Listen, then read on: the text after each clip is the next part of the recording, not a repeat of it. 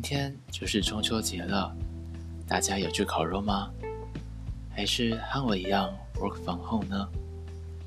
有要烤肉的朋友们，也要记得勤洗手，补充水分。这次要来分享的是来自县于云诺斯的《回家必经的路》。林学阳在 S 区租了一套套房，租以前每个周末。都会去他那里住，因为林学阳周五会值班到七点，所以倩结束了电台的工作后，便会去附近的超市买一些食材，到他家煮一些家常菜，通常是网络上能找到的口袋食谱，所以倩变着花样，每周都是不同的料理，他乐在其中，更喜欢看林学阳讶异又开心的表情。然后他们会窝在沙发上，偶尔一起打 PS4。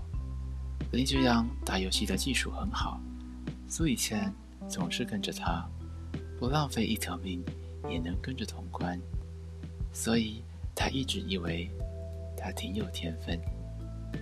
直到有一次，趁林学阳不在，他自己打开了游戏机，才发现原来不跟着他，他就没办法顺利通关。偶尔，他们会一起看苏以前租来的电影片，只不过大部分时间，林学阳都没办法完整看完一部片。他总是在半路上就累得睡了过去，苏以前也不吵他，替他盖上毛毯，自己一个人抱着枕头看电影。实际上并不经常，不过因为印象实在太深刻了，让苏以前。把替林学阳换药列在常做的事情之一。大部分时间是中药药膏，林学阳总是边哀嚎边嫌弃这个味道，并且坚持今天要一个人睡沙发。不过最后总是熬不过苏以谦，还是上床去睡了。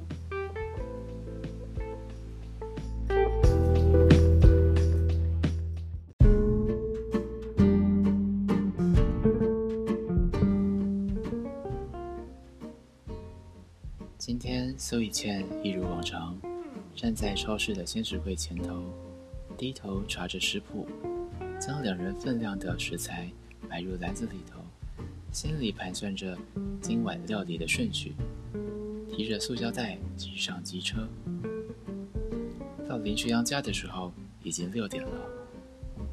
林学阳的家还算干净，只不过他一直有不把东西物归原位的坏习惯。苏以倩便把食材放好之后，替他将丢在沙发上的衣服丢到洗衣篮，放在桌上的马克杯洗好放回烘碗机。按照食谱做好了奶油焗烤意大利面，苏以倩正在收拾厨具，就听见大门打开的声音。他没回过头，便听见林学阳说着：“我回来了，听爸。”边洗着平底锅，苏以前答道：“洗洗手，可以吃饭了。”林学阳把提袋丢到沙发上，跑到了苏以倩身旁，从背后环住了她，并且将手伸到水龙头底下。爱许，苏以倩嫌弃道。林学阳则接过了苏以倩手上洗到一半的平底锅，委屈的说道：“我帮你洗碗。”还不行吗？苏以倩偷偷笑了笑，从善如流的将水珠擦在自己的围裙上头，矮下身，从林学阳的环抱中钻了出来，脱下身上的围裙，挂到林学阳的脖子上。他还一身笔挺的军装，套着个围裙，看起来不冷不累。苏以倩正着这段空闲。坐在沙发上看着明天电台的流程，等到林学阳走出来的时候，已经换上了轻便的衣服，他俩这才一起开动。小倩，你有没有听说过？林学阳将意大利面放入口中，嘴里含糊的说道：“要先抓住一个男人的心，首先要先抓住他的胃。”苏以倩首先白了林学阳一眼，接着问道：“请问林先生，你的胃被抓住了吗？”林学阳做事思考了一下，在苏以倩想要打他比骂还要考虑之前，咧开了嘴，笑得有点傻，满足的点了点头，说道：“心也被抓住了。”苏以倩哭笑不得，只好催促林学阳快点吃，自己则开始说起了这周所看所见的琐事。尽管他想捡些有趣的话题，不过总是流于无关紧要的日常小事。林学阳总是不会将工作说与他听，比起如此，他更乐于倾听苏以倩絮絮叨叨。他说：“有听电台的感觉。”苏以倩则答：“这是他的专业。”虽然林学阳表现得不明显，不过苏以倩还是能感觉到他的疲态。吃完饭之后，抢过了林学阳预洗的碗，赶着他去睡觉。林学阳这下露出了有点歉疚的表情，摸了摸苏以倩的头，轻声说着：“对不起，下次换你煮饭给我吃。”苏以倩不介意的笑了笑，手上正忙着洗碗，只好用手肘撞了撞林学阳，试图让气氛不要那么沉重。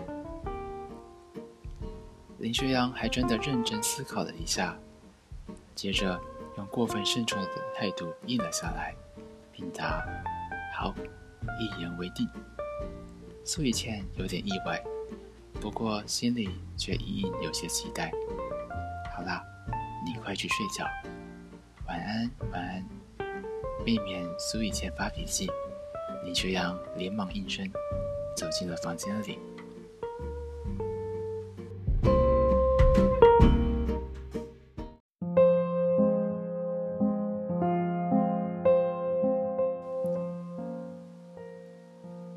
苏以倩洗完了碗之后，又吸了地板，之后才坐下来。就着笔记型电脑处理工作的事情，还边打开电视看着肥皂乡土剧，放低了电视的音量。苏以倩轻手轻脚的为自己微波了一杯温牛奶，直到苏以倩洗好澡，悄悄爬上了林学阳的床，他都没醒过来。苏以倩半撑着身体，看着林学阳睡着的侧脸，压抑住。想偷戳他脸颊的冲动，他越过他，按下电灯的开关。黑暗中，他能听见林学阳平稳的呼吸声，被子里的温度舒适非常，还有熟悉的味道。没多久，苏以倩也陷入睡眠。她是被林学阳的手机铃声吵醒的，他比他先一步爬了起来，揉着眼睛。打开了床头柜的电灯开关，便见到林学阳挣扎地爬了起来，接起手机，声音还带着刚睡醒的暗哑：“是，是，我马上过去。”苏以倩也拿起自己的手机，按开了电源键。现在才凌晨四点钟而已。林学阳挂了电话，又露出了歉疚的表情，说道。抱歉，吵醒你了。我现在得去支援，可能明天早上才会回来。苏以倩摇了摇头，有点担心的问：“还好吗？”林学阳先下了床，还没完全清醒的他，手忙脚乱的拿出衣柜里头的制服，走进浴室，声音含糊的传了出来：“没事的，我就去看一下。”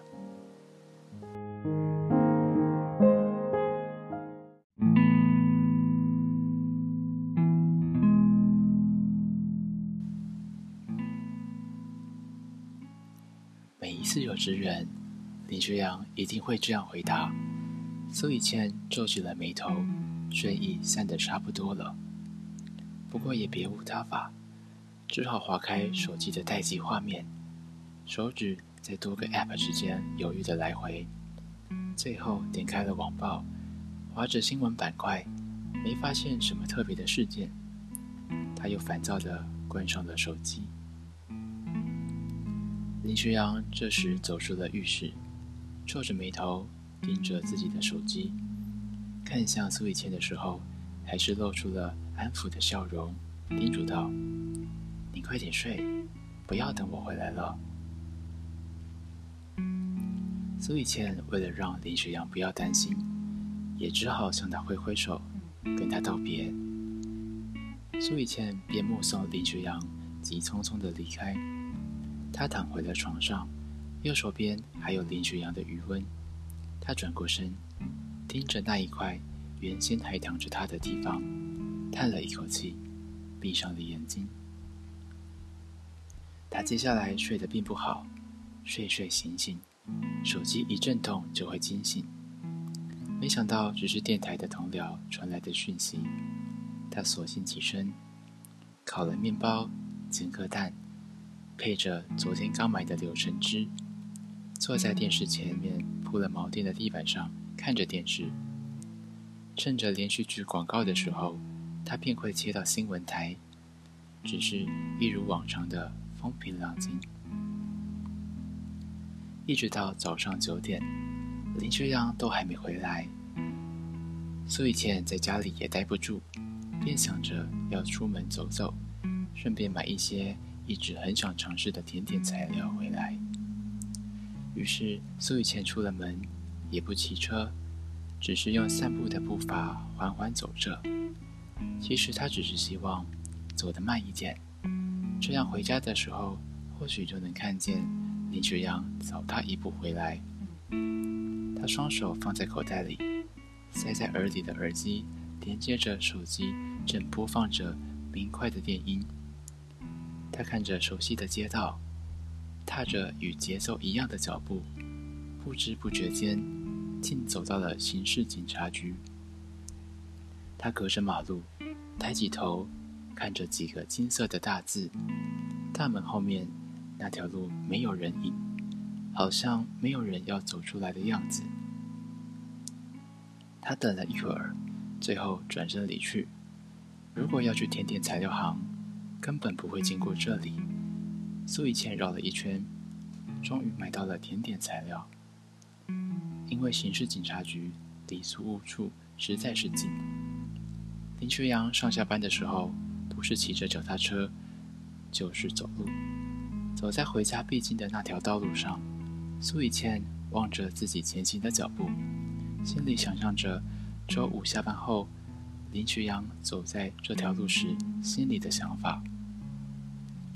正当苏以倩想到一半的时候，除了耳机的音乐之外，一声熟悉的声音传入了他的耳中。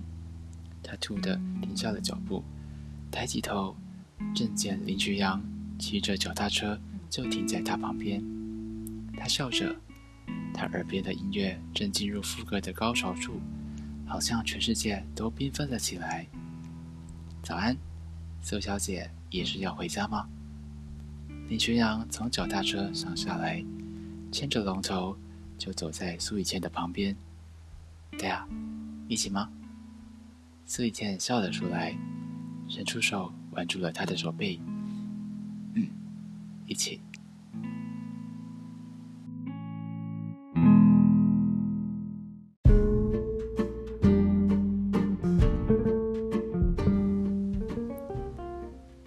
今日也要一夜好眠，往后的每个夜晚，也有我们的节目与你携手向前。